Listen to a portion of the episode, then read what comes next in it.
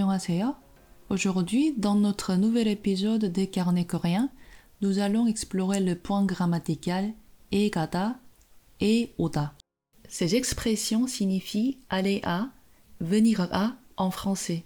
Alors, êtes-vous prêt, prête à naviguer comme des pros dans la langue coréenne En coréen, egada et eoda sont des tournures courantes pour exprimer le déplacement vers un lieu. La particule et indique la direction semblable au a en français, tandis que kada et oda se traduisent par aller et venir.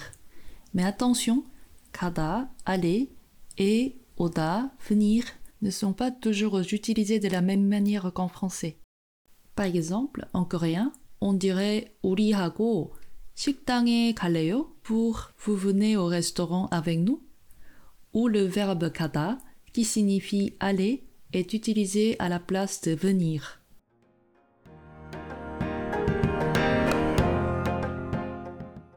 Ici, on se concentre sur le fait que la personne se dirige vers le restaurant. En coréen, les verbes oda et kada sont plutôt mathématiques. Oda implique un mouvement vers le locuteur ou vers un lieu près du locuteur, alors que kada indique un mouvement loin du locuteur ou vers un lieu éloigné.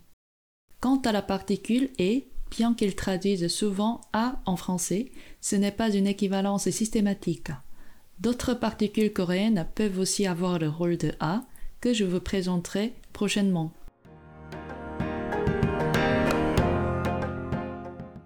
Voici comment on utilise egada et oda avec différents lieux.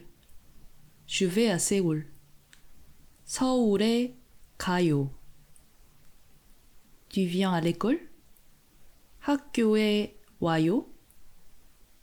Nous allons à la plage. 우리는 해변에 가요. Je vais à la maison. 집에 가요.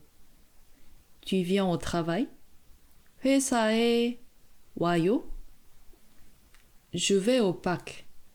공원에 가요. Un ami vient à la maison. 친구가 집에 와요.